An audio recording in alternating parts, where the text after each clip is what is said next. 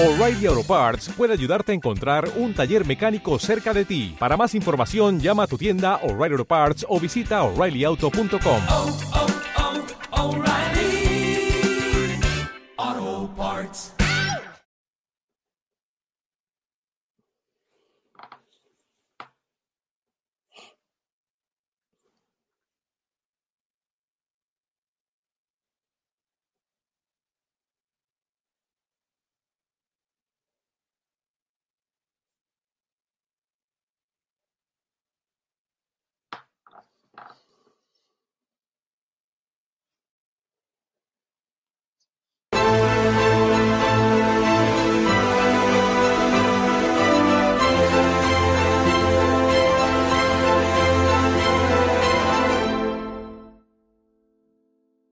Muy buenas a todos, esto es Estado de Alarma. Hoy estrenamos este programa por YouTube de media hora de duración. Estaremos de lunes a jueves a partir de las ocho y media de la tarde.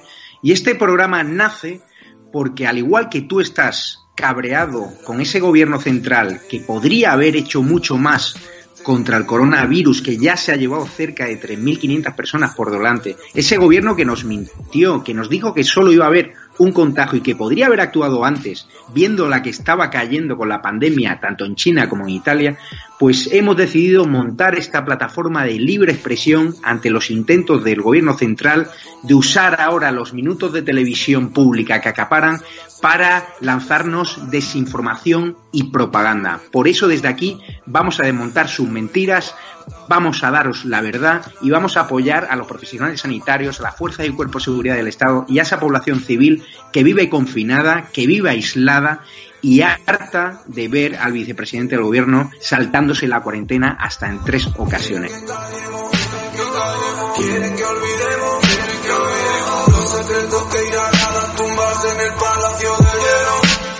Muchas almas vuelan a diario, millones de velas en los santuarios, demasiadas cruces en el calendario, un país entero contra un adversario, hospitales con mares de voluntarios, todos los balcones llenos en mi barrio, aplausos que se escuchan hasta el planetario para ángeles vestidos de sanitarios.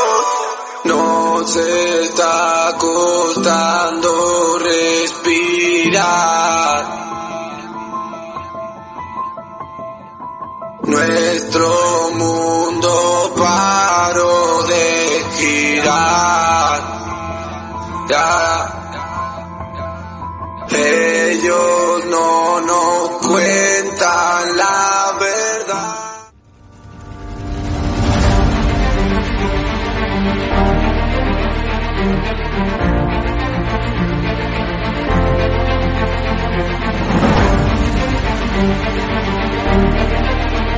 We'll be right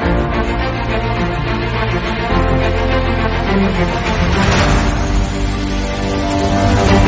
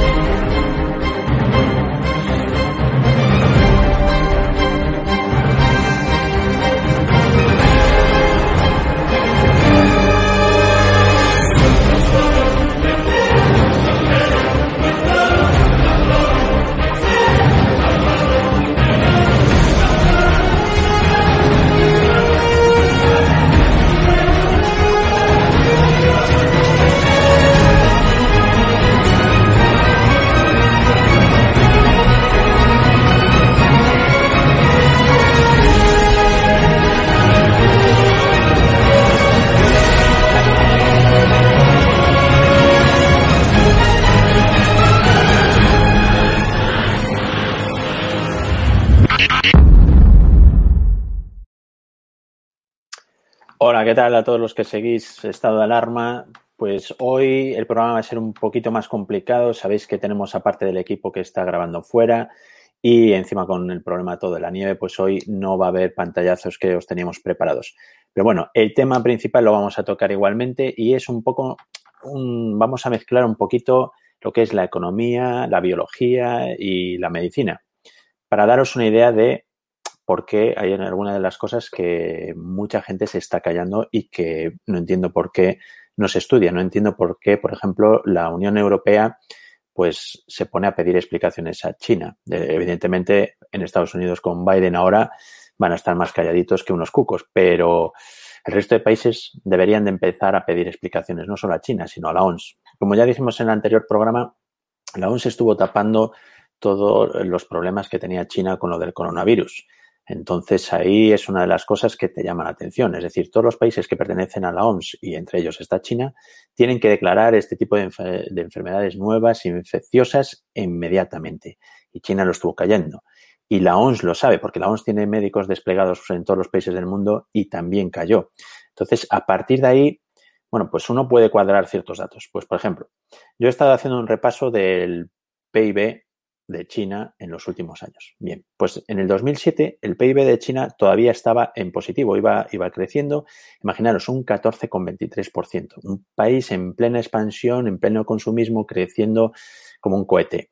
Pero llega el 2008 y empieza a caer, empieza a caer ya, el, el 2008, tengo aquí los datos, es el 9,65%, el cambio anual ya es menos 4,5% y a partir de ahí hasta el 2019 el crecimiento va a menos, cada vez a menos, cada vez a menos. ¿Por qué? Bueno, los chinos han hecho muchísimas infraestructuras, han ido creando fábricas porque al final el mundo les ha ido comprando y de repente llega un momento que 1.300 millones de chinos pues quieren convertirse en clase media. Entonces, ¿cómo alimentas eso? Pues a base de meter pasta y los chinos han ido metiendo pasta, pero eso no les ha hecho el crecimiento que tenían tan explosivo como tuvieron en las décadas anteriores.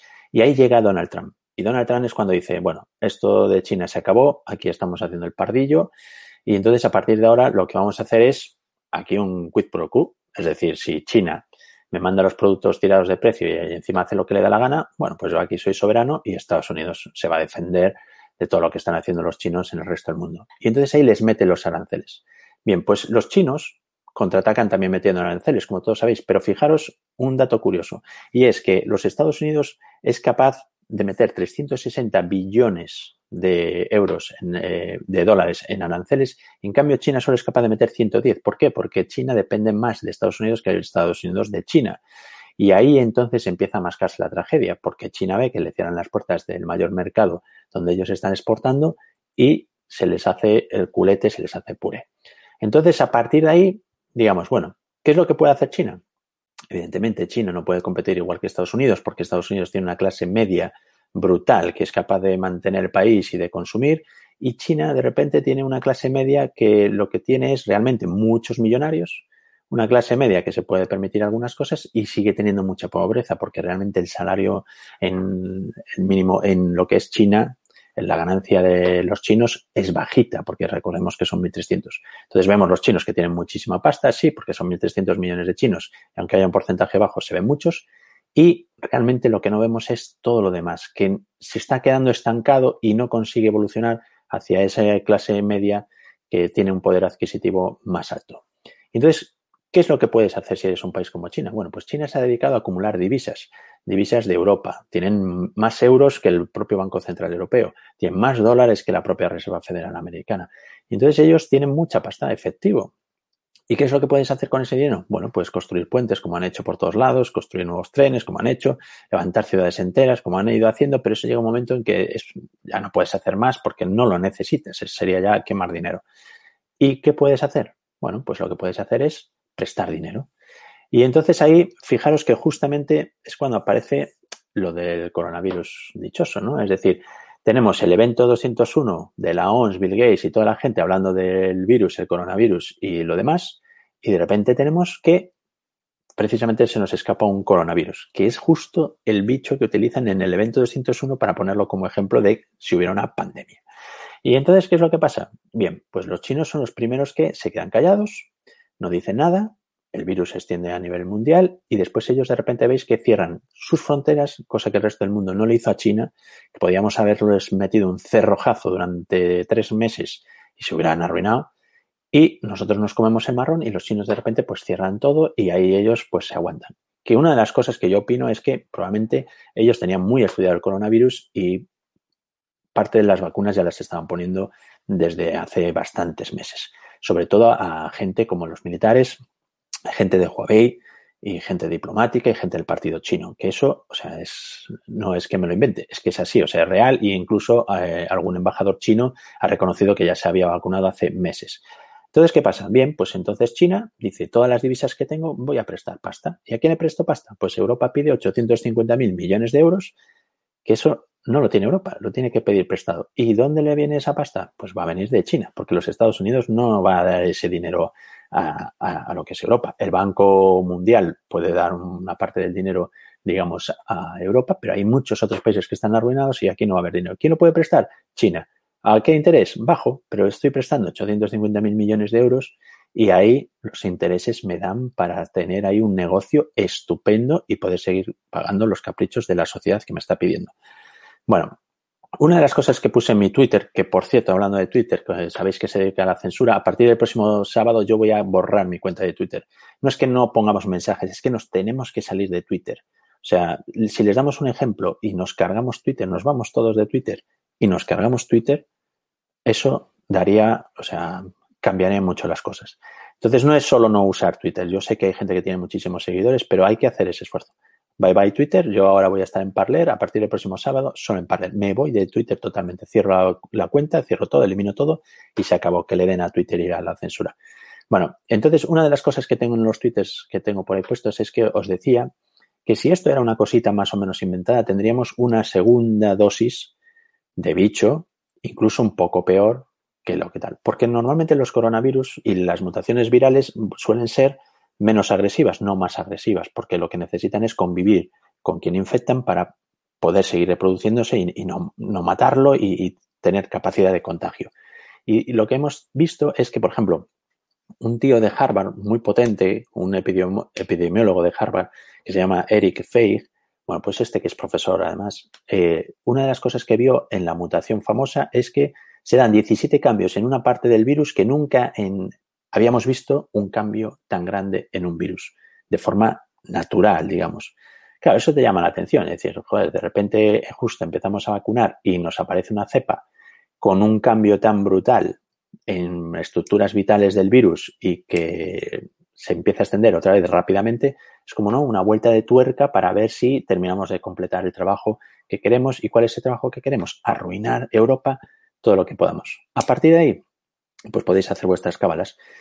Lo de que la ONS ahora no puede ir a China a investigar, bueno, pues si la China es un país que pertenece a, la ONU y que está dentro de la ONS, pues debería de permitir investigar a la ONS. ¿Y por qué no dejan ir a investigar? O sea, que si tú no dejas que vengan los equipos a investigar es porque ocultas algo. O sea, yo no sé qué esperan los, los países occidentales a darle una tocata a China de una vez.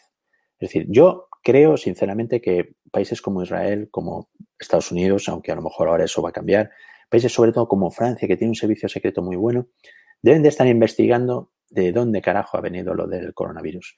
Porque otra de las cosas que, os debo decir es que normalmente cuando hay un salto de una especie de un virus en un animal al humano, de una zoonosis a una enfermedad humana, hay pequeños brotes.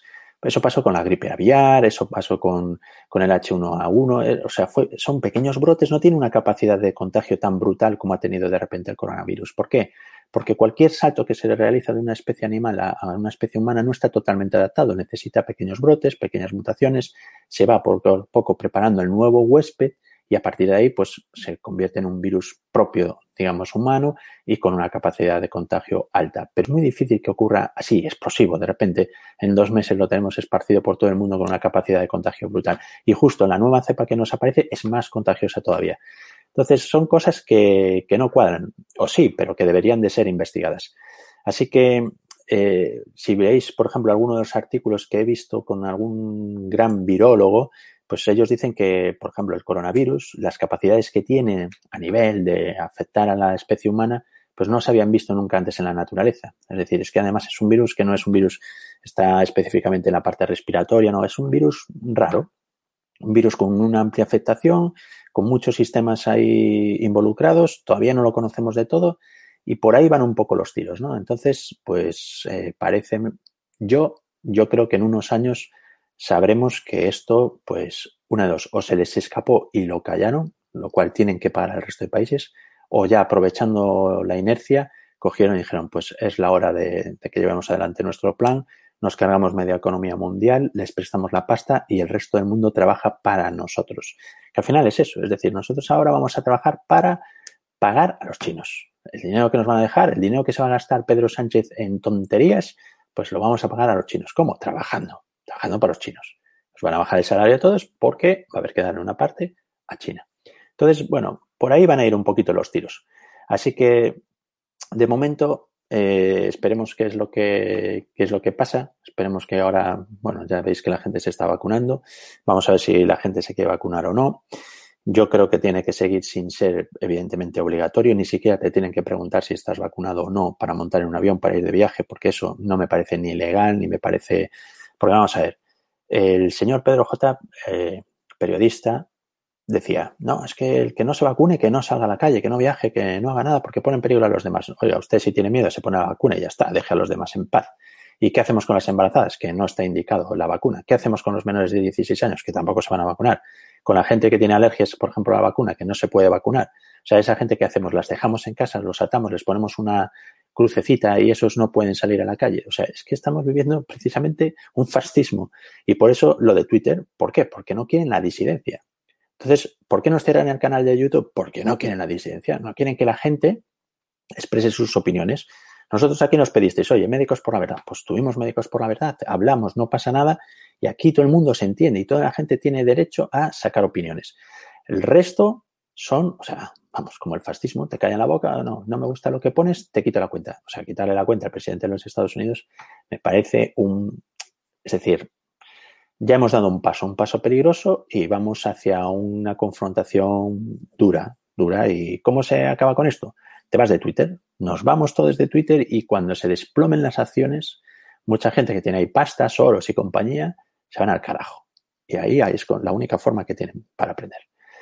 Bueno, vamos a ver si tenéis alguna pregunta. Bueno, aquí Raúl Romero nos dice que los camioneros que están en Mercamadrid. Bueno, sabéis uno de mis seguidores y que yo también le sigo, que es camionero internata, que es Sorroes, pues, pues oye, yo, los camioneros son gente que está ahí dando el callo. Durante la época del cerrojazo que nos metió Pedro, estuvieron ahí sin cafetería, sin lavabo, sin nada, estuvieron ahí como, como unos campeones. Ahora les viene la nieve y quedan aislados, no hay quien les lleve casi comida ni nada y ahí están aguantando el tirón. Y, y, para mí es una gente que, que, bueno, que siempre se portan. Cualquier problema, yo, yo viajo mucho y cualquier problema que tienes en la carretera siempre tienes a alguien que conduce un camión que te puede echar una mano. Así que un saludo a todos los camioneros que estéis a lo mejor tirados por culpa de la nieve y que Ábalos os ha dejado abandonados otra vez. O sea, hace poco les dejaron abandonados en Inglaterra y ahora incluso en nuestro propio país les dejan abandonados. Así que un saludo a todos esos camioneros. Un saludo también a todos mis compañeros. Algunos ya llevan 30 horas trabajando porque no han podido salir, más que poder salir, es que no han podido llegar los que les tienen que sustituir y van a pasarse a lo mejor dos días seguidos en el hospital, en aquellas condiciones, pero bueno, es lo que hay y para eso estamos. Así que nada. No sé si tenéis alguna pregunta porque hoy el programa va a ir más corto, pero, pero bueno. A ver, Ángela dice que no me fío de estas vacunas, que se las pongan ellos primero. Bueno, Ángela, ya sabéis que en nuestro programa ya hemos dicho, ya he dado mi opinión sobre las vacunas. Yo también creo que hay algunas vacunas que son más confiables que otras. Hay ciertas tecnologías nuevas que necesitarían un desarrollo de más tiempo para saber cuál va a ser el futuro de esas vacunas, que me parece bien. La medicina tiene que avanzar, pero hay que estudiarlas. Y otras que van a venir, que están más estudiadas y que creo que son más fiables y que a la gente se le debería dar la opción de escoger. O sea, ¿ustedes quieren ponerse la vacuna? Sí. ¿Cuál es la que se quieren poner? O sea, si vamos a comprar 300 millones de viales o 200 millones que ha comprado el gobierno de España y si las vamos a dar a Marruecos, estoy seguro que además a Marruecos les van a dar las que son más fiables. Es que, es el gobierno de la pandereta, o sea que aunque ella se quiere escapar ahora, ya el sepulturero, pues es el gobierno de la pandereta. No sé si tenéis alguna pregunta porque nos quedan más o menos cuatro minutitos. Creo, dice Francisco, que creo que todos los que has dicho tienen la lógica Bueno, no es lógica. Yo aquí os, os, damos siempre la información, no os decimos cómo tenéis que pensar. Os decimos la información, os damos todo, comentamos todos los detalles, algunos que a lo mejor, pues evidentemente si no estáis en el mundo de la medicina o de la biología, pues se pasan por alto, pero bueno, por ahí van. ¿Por qué está todo el mundo callado? Bueno, sabéis que, pues eso, como Twitter, si tú pones un tweet diciendo ciertas cosas, pues te lo chafan y ya está, no tiene ningún problema. Si nosotros hiciéramos, por ejemplo, un comentario de este tipo, abierto, oye, yo estoy exponiendo una opinión, pues nos cierran la cuenta de YouTube. Entonces es contra lo que estamos luchando, ¿no? Contra la desinformación. Creo que a la gente la tenemos que informar. Y una vez informas a la gente, la gente puede hacerse su opinión. Y cada uno va a tener opiniones diferentes. O sea, yo, evidentemente, tengo las mías, vosotros vais a tener las vuestras, pero lo bueno, lo sano, es poder hablar, poder discutir, poder comentar las cosas, no que te callen porque esa es la forma de imponer el fascismo. Al final, o sea, los que van por ahí de movimientos antifascistas es lo que han hecho callar miles y miles de cuentas de Twitter en unas horas. Dicen, ¿cómo? No les dejamos hablar. Pa, y nos cargamos las cuentas. Así que es un poquito lo que hay. En cuanto a la medicina y la nueva cepa, bueno, pues la nueva cepa eh, se va a seguir extendiendo. Creo que si queréis hacer planes a partir de marzo todo esto va a mejorar. Pensar, o sea, marzo va a ser el mes que a partir de marzo todo va a ir a mejor, ya no vamos a ir a peor, salvo que los chinos nos manden cualquier otra mierda, puede pasar pero deberíamos de ir a mejor. Todavía en enero y febrero vamos a estar ahí raros. Eso sí, al vacunar a los mayores va a haber mucho más, menos problemas en saturación de hospitales y demás. Así que a partir de marzo, los que tengáis, por ejemplo, hostelería, la gente de que trabaja en el mundo de los viajes, del turismo, pensad que a partir de marzo esto empieza a mejorar. De momento hasta ahí vais a tener que seguir un poco aguantando el tirón, el gobierno os vuelva a dejar solos, pero hay que aguantar un poquito el tirón. Entonces, bueno, pues no sé si tenéis alguna pregunta y si no, que sepáis que estamos buscando invitados muy importantes, gente de algún partido muy importante para uno de los temas que queremos tratar es el tema de la eutanasia, que ya nos hemos olvidado. Este gobierno una de las cosas que hace es manda las cosas y después busca cómo van a, a taparnos los ojos para que la gente no hable, no disienta, no pueda opinar. Así que uno de los temas importantes es el tema de la eutanasia, porque en España los cuidados paliativos funcionan, pero podrían funcionar mucho mejor. Y el que no tiene dolor y el que tiene una buena calidad de vida y al que se le ayuda, pues no piensa en suicidarse. Y no, tiene que haber alguien que le ayude a morir. Entonces, bueno, pues por ahí van un poquito los tiros. Bueno, María Reyes Ovejero me dice que no digo la verdad. Yo, si digo algo, María, no significa que diga la verdad. Yo os doy mi opinión, os doy los datos, porque yo todo lo que digo está con datos contrastados, están ahí, tú me puedes decir que no digo la verdad, yo lo que estoy diciendo es mi opinión, no, no es un discurso como el del gobierno que tenemos que si yo dijera algo que no les gusta, pues me cierran la cuenta y ya está, o me ponen una, una demanda en el colegio de médicos. Mientras Simón dice todas las cosas que dice y no le pasa nada, pues el resto de gente que ha dicho algo o ha disentido, ha dicho, oye, pues yo creo que esto sería mejor, ¿no? Pues se le cae la boca. Así que, pues María, no digo la verdad. Bueno, yo te doy mi opinión. ¿Y qué más? Y lo de la nieve negra, lo he visto. Es curioso. El mechero y se quema la nieve. Aquí en Galicia no tenemos, apenas ha nevado aquí en la costa. De hecho, hoy hemos tenido sol y hemos aprovechado para estar haciendo un poquito, preparando el programa, incluso dando un paseo tomando el sol, aunque no os lo creáis, en Galicia. Bueno, pues a ver, José dice, no sé si lo has visto con un vídeo de la nieve, no se funde. Pues sí, el vídeo se lo hemos visto y bueno, es curioso. Lo que pasa es que, bueno, la nieve también se quema, o sea, no es que sea, a lo mejor sea plástico. Yo aquí no tengo la nieve para probarlo, pero probablemente si lo ponéis en la cazuela y lo ponéis al fuego, pues al final vais a tener agua. O sea, eso también hay que probarlo. Y con esto yo creo que nos vamos a despedir porque de momento a nivel de medicina tampoco hay grandes novedades. Dentro de muy poquito vamos a tener un fármaco nuevo, que eso va a estar muy bien y ya os informaré. Así que nada, hoy nos despedimos y nos vemos la próxima semana. Un saludo a todos.